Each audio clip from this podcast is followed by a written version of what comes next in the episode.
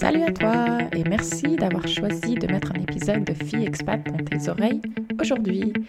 Donc moi je suis super excitée et c'est d'ailleurs la raison pour laquelle j'ai décidé d'enregistrer cet épisode un petit peu particulier.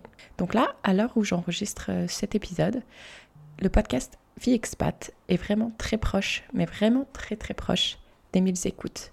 Je vous laisse donc imaginer à quel point cela me fait très plaisir de voir qu'il y a un intérêt dans les conversations que j'ai avec d'autres filles expats.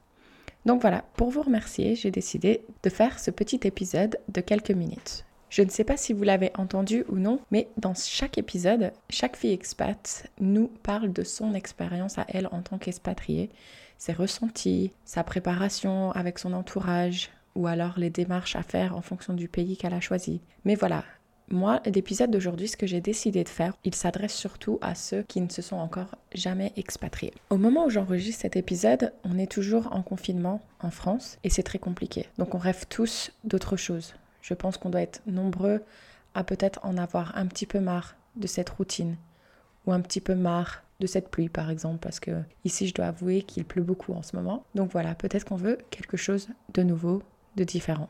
Peu importe quelle est ta raison, je veux juste te donner 5 conseils qui vont peut-être pouvoir t'aider à te poser les bonnes questions, à savoir si oui ou non tu souhaites vivre une première expatriation. Pour commencer, mon conseil numéro 1, ça va être concernant notre passeport. Toi qui m'écoutes, je ne sais pas exactement quel passeport tu as, mais j'imagine que la plupart des auditeurs a un passeport français ou au moins européen. Moi, je tiens quand même à te préciser que c'est un des meilleurs passeports au monde. Ça, c'est mon opinion. Essayons quand même de tirer de ce cadeau que nos parents nous ont fait en nous donnant naissance dans un pays européen. Pourquoi je dis ça? Parce qu'en fait, avec ce passeport, on peut facilement aller dans un autre pays de l'Union européenne, ce qui n'est vraiment pas négligeable pour une première expatriation. Pourquoi vouloir aller loin et commencer à s'aventurer dans des démarches de visa ou alors de tirage au sort, comme ça peut l'être au Canada ou en Australie? Ça nous ajoute cette incertitude de savoir quand on va pouvoir partir. Parce qu'on doit être tiré au sort, parce qu'il y a un quota à respecter.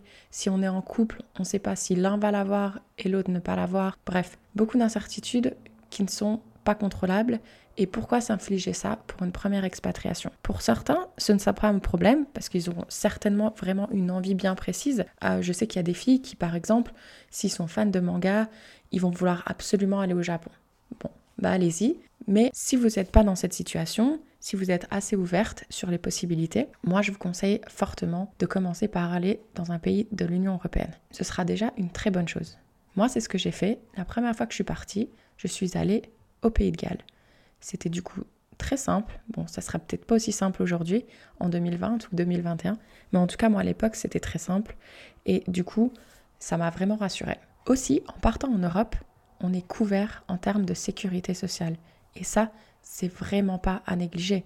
Parce que du coup, ça nous enlève un coût supplémentaire de devoir prendre une assurance santé. Et au niveau des démarches, elle est très simple. On fait notre demande en ligne sur la CPAM pour ce qui concerne de la France. Je ne sais pas pour les autres pays. Et du coup, on reçoit notre petite carte, je crois, en une semaine. Et on est couvert quand même partout. Et ça, c'est vraiment pas un point à négliger. Ensuite, mon conseil numéro 2.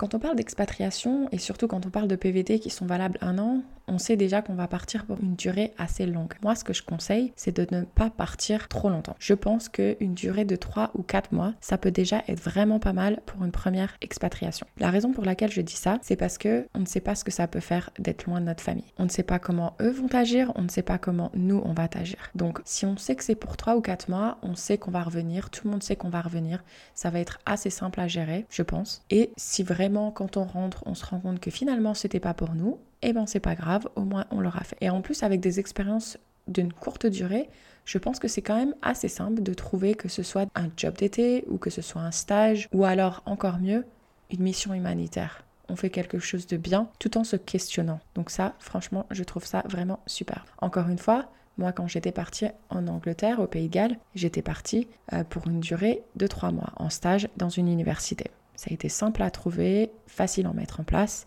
surtout si on a un réseau déjà au niveau de, nos écoles par exemple. Quand j'étais partie à Chicago, avant d'être partie pour m'installer, j'y suis allée pour une durée de 12 semaines. Là j'étais plus loin et maintenant j'allais tenter l'aventure, cette fois pas en Europe, mais dans un pays où maintenant j'allais avoir aussi un décalage horaire.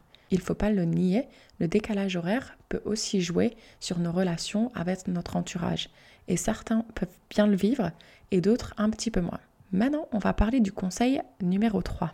On a des outils gratuits grâce à nos téléphones portables ou nos ordinateurs qui sont incroyables. Moi, je vais commencer par Facebook. Je suis cette génération qui l'utilise au quotidien.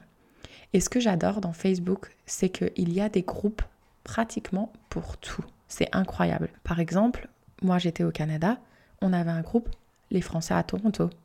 Il y avait même les Français à Hamilton, qui est une plus petite ville entre Toronto et les chutes du Niagara. Il y a des groupes vraiment pour tout. Donc ce que je vous invite à faire, c'est si vous avez un pays en tête qui vous fait rêver ou une destination, allez voir sur Facebook et tapez les Français et vous citez le pays ou la ville que vous envisagez. Et commencez à suivre ce groupe. Vous verrez, il y a d'autres expats. Ah oui, d'ailleurs, en parlant de ça, vous pouvez aussi dire les expats dans certains pays, pas, pas forcément que les Français. Et donc du coup, ça vous permet de voir déjà quelques échanges et de tirer énormément d'informations, que ce soit sur le coût de la vie, sur le ressenti de ceux qui sont arrivés. Et surtout, osez également mettre vous-même un poste.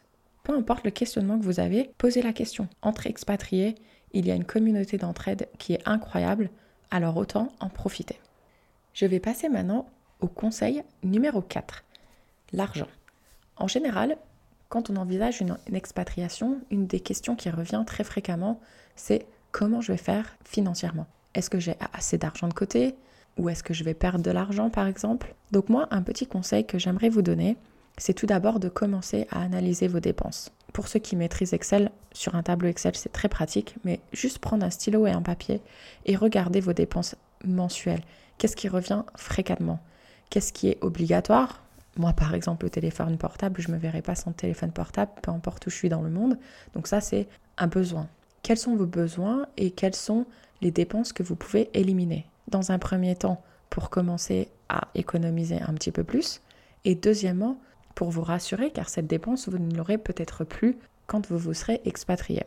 Et encore une fois, regardez aussi sur Internet, Google, un autre outil très puissant, quel est le coût de la vie dans l'endroit où vous souhaitez aller, combien peut coûter un loyer, combien peut coûter un téléphone portable si vous choisissez d'acheter une carte SIM dans ce pays. Enfin voilà, essayez de faire un petit travail de rétrospection.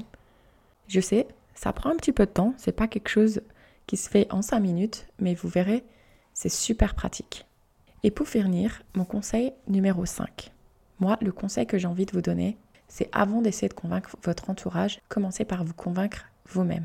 Moi, je pense qu'il est quand même important de se fixer une raison. Pourquoi je souhaite m'expatrier? Pourquoi je, souhaite aller dans tel ou tel pays? Il ne faut surtout pas croire que quand on s'expatrie, c'est parce qu'on essaye de fuir quelque chose.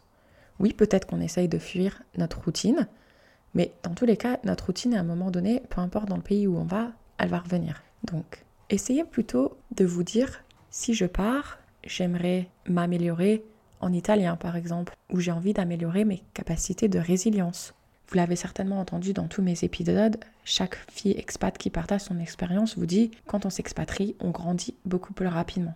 Donc ça peut être une raison. J'ai envie de m'expatrier pour essayer d'évoluer plus rapidement ou j'ai envie d'acquérir plus d'expérience professionnelle et dans certains pays, il est vrai que ça peut être plus facile qu'ailleurs dans certains domaines. Donc voilà, essayez de vous poser cette question. Qu'est-ce que je recherche avec cette expérience? Car une fois qu'on a une raison, ça va être tellement simple d'en parler autour de nous. Et là, personne ne sera vraiment effrayé, personne n'aura ce sentiment d'abandon ou se dire mais pourquoi elle part? Non, ce sera clair pour tout le monde, pour vous-même, et c'est quand même une certaine assurance. Surtout qu'une fois qu'on arrive dans les pays, il peut y avoir des moments un petit peu plus tristes, genre pour n'en citer qu'un, les fêtes de Noël, mais là au moins vous savez pourquoi vous êtes là et ça, c'est toujours très bon de se le rappeler. Voilà, on arrive à la fin de cet épisode. J'espère qu'il vous aura plu. Et c'est assez drôle car avant d'enregistrer, je me bois toujours un petit thé yogi euh, gingembre citron pour m'aider avec ma gorge, ma voix. Et là, aujourd'hui, j'ai beaucoup aimé la citation qui était sur mon sachet de thé. Donc j'ai décidé de vous la lire. Il y a écrit Life is a gift, experience is the beauty. Donc voilà, pour ceux qui ne maîtrisent pas encore l'anglais, je vais vous traduire. La vie, c'est un cadeau. L'expérience, c'est la beauté. Donc voilà, sortez de votre zone de confort et allez expérimenter d'autres choses. Si vous avez peur, c'est normal.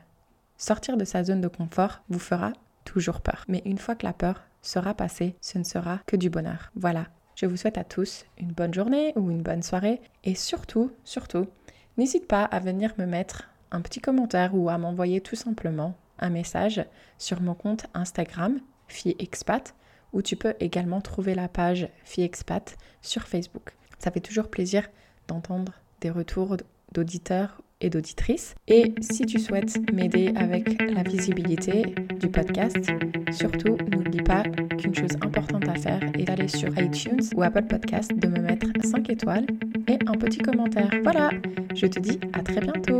Salut